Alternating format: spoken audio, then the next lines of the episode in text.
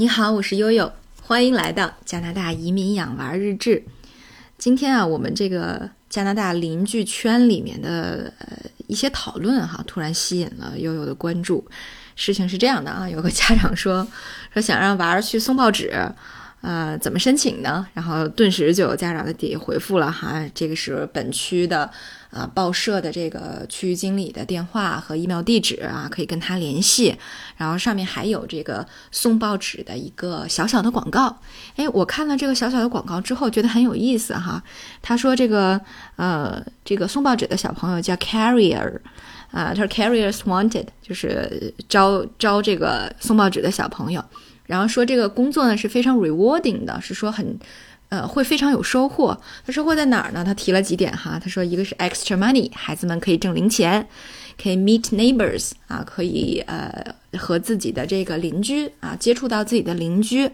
呃还可以干嘛呢？还可以这个更好的管理你的时间和你的财务啊。还有呢就是呃这个送报纸的小朋友们之间呢会安排一些活动。啊，然后还可以更好的教给孩子们什么是负责任，什么是 responsibility 啊，什么是责任感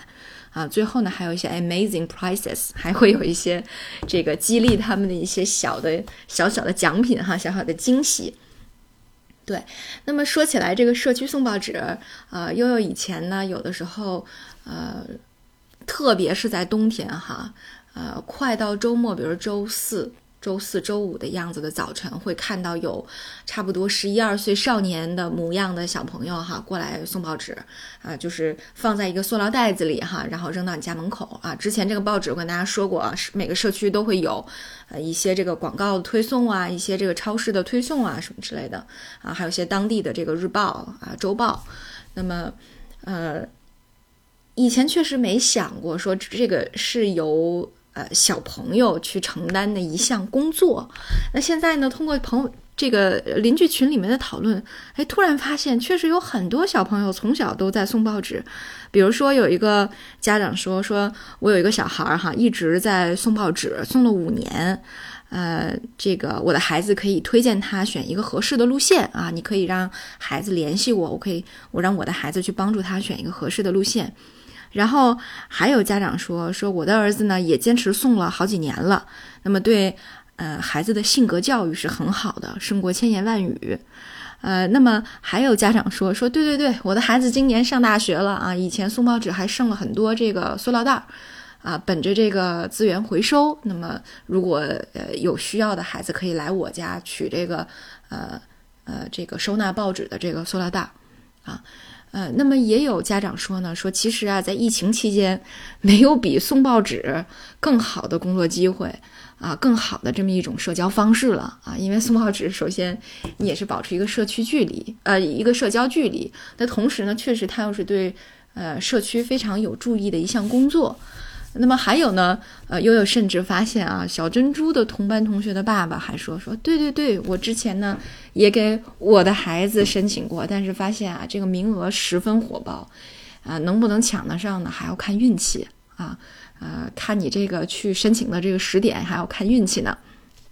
哎呦，真没想到这个送个报纸一票难求啊，也真没想到像小珍珠这么大的孩子呢，就已经有在送报纸的了。哎，于是悠悠就 Google 了一下，发现，哎呦，可不是嘛！我看到了一个家长写的一篇心得体会，一个分享，说的是他五岁的儿子在温哥华给社区里送报纸的故事。啊，说的是这个孩子首先要学怎么去开不同的这个前门，哈，呃，有的时候呢，他送报纸出来的时候，还会看到草坪上有一些风刮过来的垃圾啊，没有收纳好的垃圾。哎，这个孩子除了送报纸呢，还会收垃圾。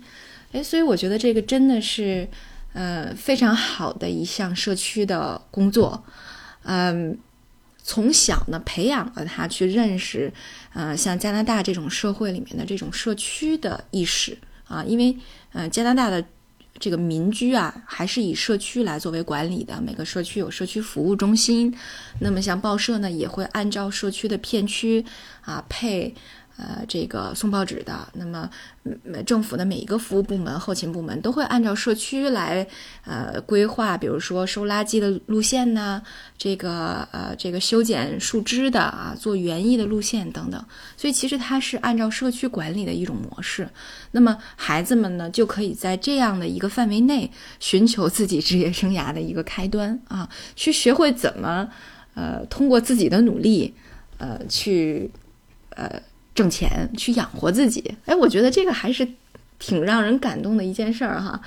嗯，特别是在加拿大这样的国家哈，它还不太像英国哈。呃，冬天还勉强天气是可以接受的。那加拿大冬天是非常非常的冷的。那么孩子要用呃这个放学前呃这个上学之前或者是放学之后的这个时间去送报纸，呃，自然环境还是比较恶劣的哈。那他们还要克服，比如说像偶尔的这种冰雨或者是大雪的这种天气情况。呃，要按时的呃做这个社区的报纸投递，大家可以看看啊。对于小朋友们，呃这方面意志品质的锻炼，呃，我我我认为还是有很重要的意义的。呃，就像这个有一个家长在群里说的哈，说我觉得对孩子的教育真是胜过千言万语。呃，我们在人力资源管理里面有一个技术哈，叫做 on the job training，就是说。这个年轻人他发展成一个成熟的呃职场工作者的，其实最重要的一个一种培训的形式就是 on the job training，就是让他在工作当中学。呃，我觉得其实呃，因为我不太懂教育学哈，但是我觉得推演到青少年身上，可能也有一种比较容易的教育方式，或者是比较容易的职业教育方式，就是让他们在。这个真正的去做某一项呃社会工作或者义工的时候，去学习，呃，怎么呃赚钱养活自己啊？怎么呃去和这个社会不同层面去沟通啊？怎么去呃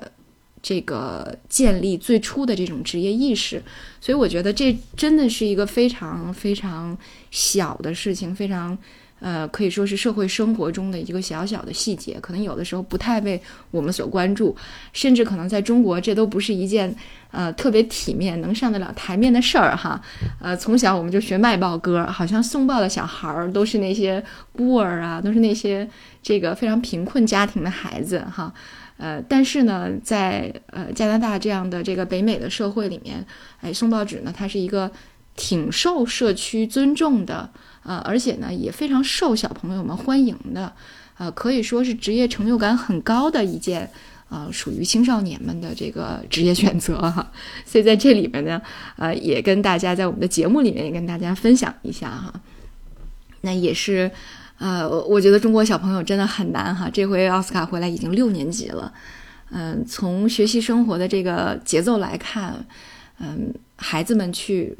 做这个。职业的这种接触，哈，最初的职业接触，去做义工、去做志愿者的这种机会和时间，真的是太少了，嗯，所以我我特别希望看到这个，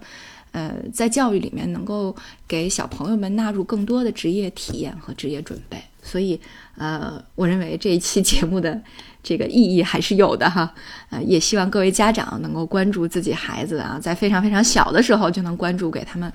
呃，灌输和培养。啊，一定的这个职业意识，以我们中国特有的方式吧。啊，好，那今天呢，我们的节目就到这里，感谢大家的关注，我是悠悠。